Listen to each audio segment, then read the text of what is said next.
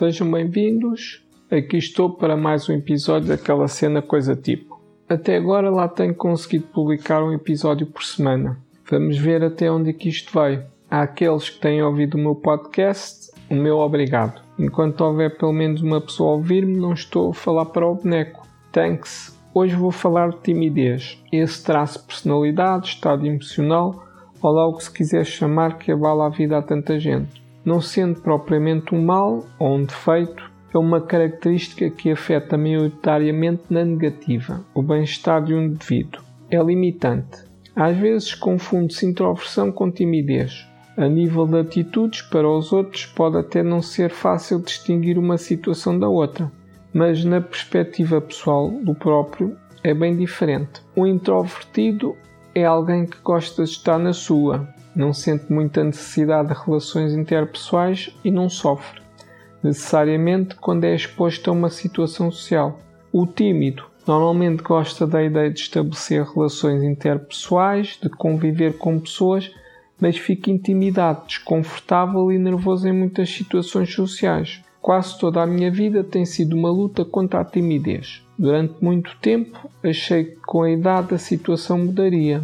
Os anos foram passando e consegui fazer alguns progressos, mas cheguei à conclusão que é um traço da minha personalidade que me irá acompanhar para sempre. Não adianta rejeitar isto. É preferível aceitar e treinar algumas estratégias para lidar de forma menos penosa com a timidez. O tímido, inevitavelmente, é uma pessoa mais reservada, mas não obrigatoriamente introvertida. É comum evitar algumas interações pessoais pelo medo de passar pelo ridículo, da insegurança, do julgamento alheio e todo o desconforto e ansiedade que grande parte das situações sociais lhe provocam. Boa parte dos tímidos acabam por tomar decisões que contrariam aquilo que realmente queriam. Por exemplo, sentem imensa vontade de falar com pessoas, mas evitam fazê-lo por temerem o embaraço, o julgamento. Muitas vezes pensam até que irão ser inconvenientes, incompreendidos e chatos com o interlocutor, decidindo não tomar a iniciativa para fugirem de um estado irracional de ansiedade que os atormenta. Ser-se tímido é também ser-se confundido com alguém antipático e antissocial. Para alguém extrovertido é complicado perceber o que sente um tímido, pois afinal alguns comportamentos do tímido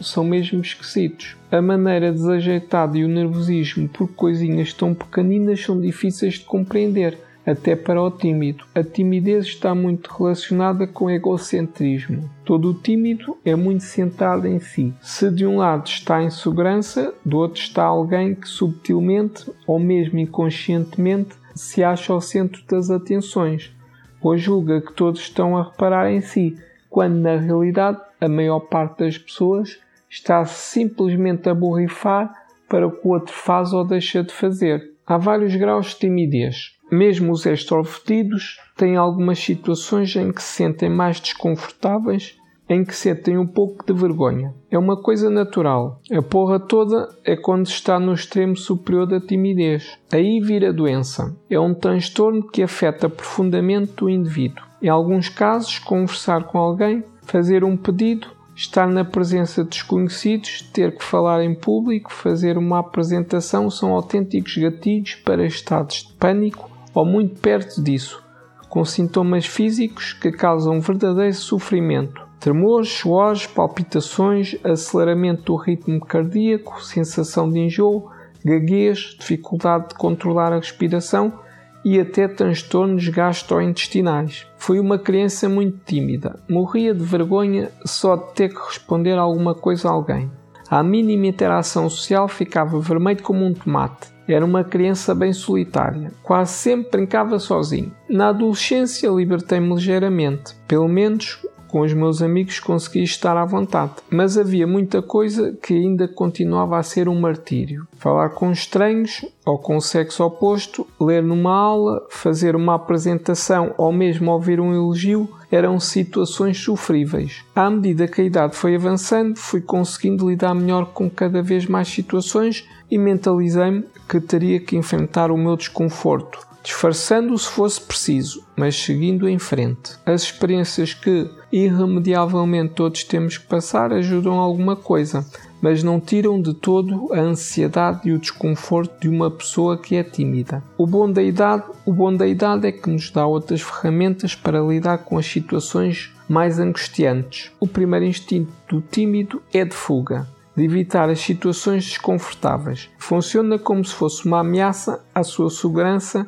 em que se tem que abandonar rapidamente esse estado sob pena de sofrer danos irreparáveis. Vergonhas descomunais. No entanto, fugir e evitar passar pelas situações é precisamente o que agrava o problema. Um ciclo vicioso. Ao fugir das situações, são também oportunidades que se perdem, amizades que não acontecem, experiências gratificantes que deixam de ser vividas, estudos e vida profissional condicionados, namoros que não começam ou não se desenvolvem, é muita coisa que deixa de ser vivida. Com a idade, de uma forma ou de outra, todo o tímido vai encontrando formas de encarar melhor tudo. Quanto mais vezes se experienciar as situações que nos deixam desconfortáveis, mais formas de lidar com isso se vão interiorizando, até ao ponto que por vezes deixa até de ser um problema. Para além de enfrentar as situações, existem algumas coisas que ajudam qualquer tímido. Tudo o que permita trabalhar a autoconfiança é bom.